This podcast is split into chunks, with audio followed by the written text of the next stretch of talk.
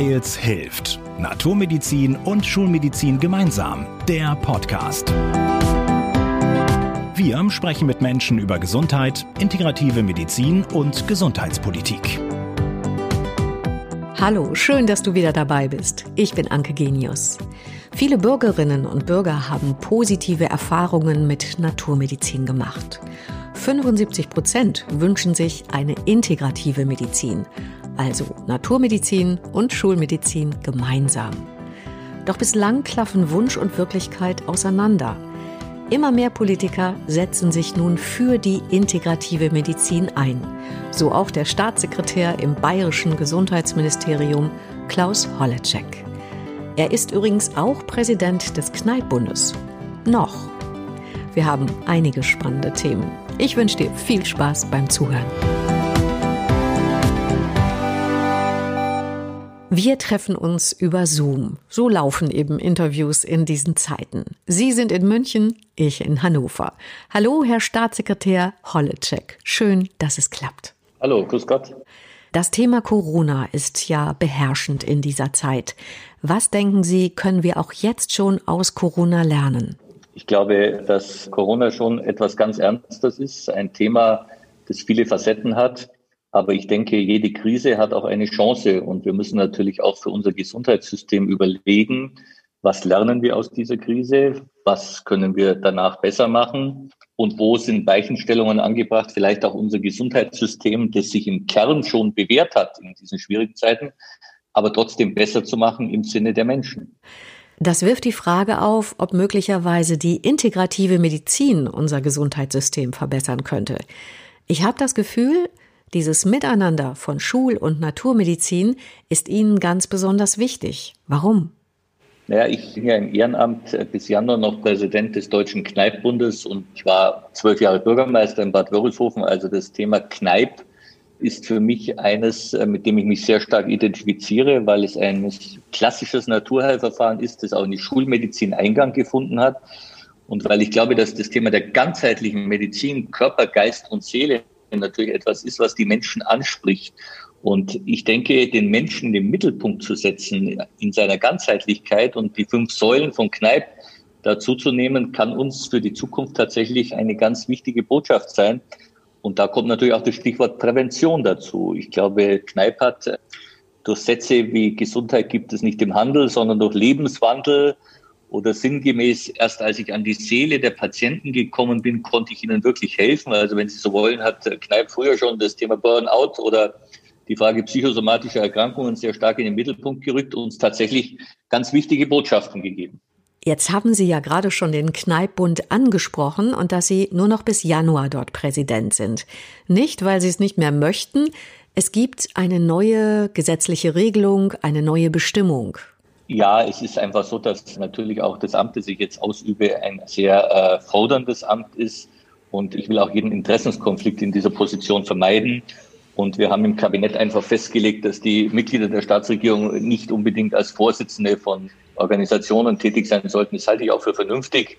Äh, nichtsdestotrotz glaube ich nach wie vor, dass die Potenziale der integrativen Medizin, also Schulmedizin und Naturheilverfahren groß sind und dass wir die besser erforschen müssen und dass wir die auch heben müssen. In Ihrer Rolle als Präsident des Kneippbundes haben Sie ein Manifest veröffentlicht zur integrativen Medizin. Und Sie sagen darin, Zitat, es ist an der Zeit, unser Gesundheitssystem völlig neu zu denken, weg von der Reparaturmedizin hin zur Prävention und zur angemessenen Berücksichtigung naturmedizinischer, ganzheitlicher Verfahren. Das sind ja schon klare Worte, Herr Holleczek. Wie reagieren denn Ihre politischen Kollegen darauf? Also ich glaube, ich wollte einen Zwischenruf machen und eine Diskussion anstoßen. Das ist mir wichtig in diesen Zeiten. Und ich glaube auch, man muss einfach darüber sprechen und man muss sich damit auseinandersetzen. Ich habe ja vorher versucht, das Thema zu beschreiben, Körper, Geist und Seele, den Menschen im Mittelpunkt zu stellen und mal zu fragen, wie funktioniert unser Gesundheitssystem, nach welchen Parametern richten wir es aus, kommen wir in eine zunehmende Ökonomisierung des Systems oder wo gehen wir denn mit diesen ganzen Fragestellungen hin? Ist es wert, jetzt zu diskutieren? Wenn nicht jetzt, wann dann? Mich würde trotzdem interessieren, wie Ihre Kollegen so reagieren. Sind Sie da eher ein Außenseiter oder gibt es viele Unterstützer? Nein, es gibt bei dem Thema viele, die sagen, das äh, ist ein Thema, das die Menschen draußen interessiert. Sie haben das ja vorher im Eingang schon beschrieben, dass 75 Prozent der Menschen auch äh, sich wünschen, dass wir uns mit sanfter Medizin auseinandersetzen. Und das tun wir auch. Und das muss Politik auch machen. Politik muss die Dinge bewerten, muss Fakten sammeln, muss die Wissenschaft auch sprechen lassen und dann aufgrund dieser Datenlage auch zu Entscheidungen kommen. Und es gibt Menschen, die skeptisch sind und es gibt Menschen, die sagen, nee, das ist ein richtiger Weg, mal dranbleiben und eben dann schauen, was haben wir für Fakten, müssen wir vielleicht mehr Forschung auch noch machen und wo kommen wir mit dem Thema letztlich raus. Die Frage ist, wie lassen sich Ihre Ideen in dem Manifest konkret umsetzen? Zum Beispiel die Prävention, die spielt ja bislang in der Schulmedizin noch nicht die ganz große Rolle. Naja, die Prävention hat schon eine große Rolle. Wissen Sie, ich war ja selber mal im Deutschen Bundestag und wir haben ja lange gebraucht, um ein Präventionsgesetz zu verabschieden. Das haben wir jetzt. Wir leben es bloß nicht. Wir müssen endlich auch das Thema umsetzen. Es nützt nichts, wenn wir sagen, wir geben einen ganz minimalen Prozentsatz für Prävention aus und das meiste noch für Reparatur. Wir müssen einen Paradigmenwechsel einbauen. Und ich glaube, Corona zeigt uns, dass es natürlich unglaublich wichtig ist, dass wir Impfstoffe entwickeln, dass wir Wirkstoffe entwickeln. Aber es ist auch unglaublich wichtig, dass wir die Immunsysteme der Menschen stärken durch Prävention, dass wir sie resilienter machen gegen Krisen. Und das sind Themen, die mir wichtig sind und die müssen wir auch gemeinsam anstoßen, dass wir beide Seiten der Medaille bedienen und die Dinge zusammenführen. Ich glaube, da lässt sich ganz gut darstellen. Eben auf der einen Seite natürlich brauchen wir Forschung, natürlich brauchen wir auch Entwicklung im Bereich der Wirkstoffe, der Impfstoffe, aber genauso müssen wir auch schauen, was bewegt denn die Menschen? Was heißt Achtsamkeit? Wie kommen wir eben durch die Krise resilienter durch? Und da spielt das Thema Prävention eine überragende Rolle. Nehmen wir doch mal Hausärzte in der aktuellen Situation. Es ist ja sowieso schon immer nicht viel Zeit für den einzelnen Patienten. Und viele Ärzte fragen sich da, naja, wann soll ich denn noch mit den Menschen über Prävention oder Achtsamkeit sprechen? Herr Holleczek, wie können Sie sich das konkret vorstellen? Naja, wir brauchen natürlich auch da einen Paradigmenwechsel. Also ich kenne viele Ärzte, die sich trotzdem Zeit nehmen. Also es gibt äh, die Ärzte draußen, die das machen, weil ihnen der Patient auch wichtig ist. Aber es gibt auch ein Teil der Wahrheit ist, dass viele Hausärzte inzwischen überlaufen sind, dass wir zu wenig Mediziner im ländlichen Raum haben, dass die Strukturen sich geändert haben. Und auch da müssen wir dafür sorgen, dass das wieder in eine andere Richtung geht. Also äh, für mich ist das kein Vorwurf an die Ärzte. Wir müssen einfach vom Grundsatz her probieren, dass wir da die Dinge anders auch aussteuern. Und deswegen wünsche ich mir, dass wir querbeet einfach diese Dinge miteinander diskutieren und dann die dementsprechenden Schlussfolgerungen ziehen. Auch sektorenübergreifend zu denken, ambulant und stationär zusammenzubringen, flexibler zu sein. Es gibt da so viele Fragestellungen, die schon vorher virulent waren, die jetzt nochmal sichtbar werden. Und ich begreife es als Chance, jetzt auch Änderungen herbeizuführen. Wird nicht einfach, aber wenn man es nicht beginnt, dann ist es eine vertane Chance. Nochmal die Frage, sind Sie denn da allein auf weiter Flur im bayerischen Gesundheitsministerium oder haben Sie viele Unterstützer für die integrative Medizin? Nein, wir haben ja hier im, im, Ministerium ein neues Referat auch eingerichtet für integrative Medizin, Kurorte und Heilbäder und Rehabilitation sowie Gesundheitsnetzwerke. Das heißt, wir widmen uns dem Thema. Wir gehen das einfach ganz offen an, diskutieren das. Wie gesagt, es gibt auch natürlich Skepsis bei bestimmten Bereichen und die muss man auch ernst nehmen. Ich weiß nicht, ob es da schon den einen Weg gibt, aber ich glaube, es ist wichtig, auch die Forschung zu stärken, das Thema Lehrstühle für Naturheilverfahren und sich damit auseinanderzusetzen. Das halte ich für immens wichtig und das ist auch mir persönlich in meiner politischen Arbeit wichtig. Die Bürgerkampagne Weils hilft gibt es ja seit Mai 2019 und der Kneippbund gehört genauso mit dazu wie Gesundheit aktiv und Natur und Medizin.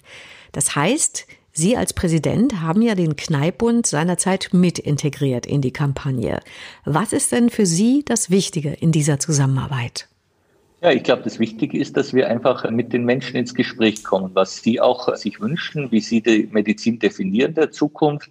Ich habe auch ein Thema angestoßen, ähm, mal über Bürgerräte im Bereich der Gesundheit nachzudenken. Das heißt auch mal an einem Pilotprojekt zum Beispiel in den Gesundheitsregionen. Wir haben in Bayern Gesundheitsregionen, also ganz tolle Einrichtungen, die versuchen soll, die verschiedenen Fachgruppen zusammenzuführen und da einen Bürgerrat mal anzugliedern aus zufällig ausgewählten Personen, die einfach dann mal mitreden, wie stellen Sie sich denn Gesundheit oder auch Pflege, auch das ist mir ein wichtiges Thema. Wie stellen Sie sich das in der Zukunft vor? Was sollte die Politik tun? Was sind Sie selber bereit zu tun? Wie können wir Dinge zusammenführen? Und nie aus dem Gesichtspunkt zu verlieren, dass es letztlich um den Menschen geht. Nun sind Sie ja noch der Präsident des Kneippbundes. Übrigens die größte nicht kommerzielle Gesundheitsorganisation in Deutschland. Bei Kneipp denken viele an Pfarrerkneip, an kaltes Wasser, an kalte Güsse. Was macht denn der Kneippbund darüber hinaus? Also der Kneippbund macht sehr viel. Wir haben ja nächstes Jahr ein großes Jubiläumsjahr, der 200. Geburtstag von Sebastian Kneipp. Das ist für uns natürlich auch eine große Herausforderung. Wir haben eine eigene Physiotherapieschule in Bad Wörishofen. Wir haben zwei Hotels. Wir haben eine Akademie, wo wir Kurse durchführen. Wir haben von Yoga bis zu den verschiedensten Techniken der europäischen traditionellen Medizin, wenn man so will. Das hat uns Kneipp eigentlich hinterlassen.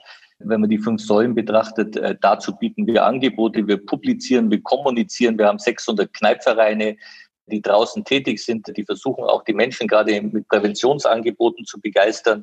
Da gibt es eine ganz große Vielfalt und wir wollen einfach wirklich diesen 200. Geburtstag nutzen, um Kneipp wieder in den Mittelpunkt zu stellen, um auch den Menschen zu zeigen, da war jemand, der schon sehr früh gewusst hat, was Prävention ist, eigentlich sehr früh die richtigen Themen gefunden hat und die sind heute genauso aktuell wie damals.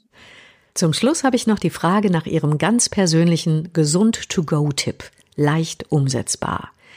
Ihr Alltag ist ja ganz bestimmt oft sehr stressig. Viele Sitzungen, lange Arbeitstage bzw. Abende. Was machen Sie dann, um sich fit zu halten? Also ich habe natürlich in meiner Zeit als Bürgermeister von Bad Wörishofen es sehr genossen, dass wir in dieser schönen Stadt viele Kneipanlagen hatten. Also mal Wasser zu treten oder ein Armbad zu machen oder auch einen Gesichtsguss, das finde ich schon was Schönes. Aber man darf Kneipp nicht auf die Wasseranwendung reduzieren. Für mich ist Bewegung in meinem Leben sehr wichtig. Ich bin ein begeisterter Läufer, Wanderer. Ich glaube auch, dass das Thema einer gesunden Ernährung schon einen Stellenwert hat. Das gelingt mir ehrlich gesagt mal mehr, mal weniger. Jetzt vor Weihnachten, die Plätzchenzeit ist für mich eher eine gefährliche, aber auch Kneiper ein Genießer, wenn man so manches Foto von ihm sieht.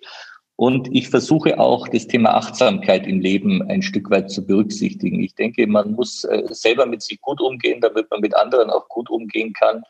Und bin da auf einem Weg, der nicht immer so stringent funktioniert, weil die Arbeit es dann doch nicht immer zulässt. Aber ich glaube, man muss sich diese Nischen schaffen, um auch dann mit Energie auch seinen Herausforderungen und seinen Aufgaben gewachsen zu sein. Was wäre das ganz konkret an so einem langen Sitzungstag? Wie machen Sie da Ihre ganz persönliche Auszeit? Ja, ich versuche zum Beispiel, ich bin ein Frühaufsteher. Also für mich fängt der Tag oft um Viertel nach fünf, halb sechs an und ich genieße diese Zeit, weil ich mir da oft noch zehn Minuten nehmen kann, um meine Gedanken zu sammeln, um auch in den Tag reinzugehen, um, um selber mal zu überlegen. Für mich ist auch äh, Spiritualität ein wichtiges Thema. Ich bin ein gläubiger Mensch, für den auch ein Gebet eine Bedeutung hat. Und von daher sind es auch Rituale, die im Leben helfen können. Und in diesen Tagen ist für mich persönlich auch ein Stück Gottvertrauen eine ganz gute Hilfe. Okay, dann wünsche ich Ihnen ganz besonders für diese Zeit und Richtung Weihnachten alles Gute. Ein bisschen Zeit zur Besinnung und Einkehr und zum Krafttanken. Dankeschön für das Gespräch, Herr Staatssekretär Klaus Holleczek. Sehr gerne. Alles Gute. Und ich danke dir fürs Zuhören. Bis bald. Wir hören uns. Wir hoffen, ihr seid beim nächsten Mal wieder dabei. Hört uns auf weils-hilft.de und vielen Podcast-Plattformen.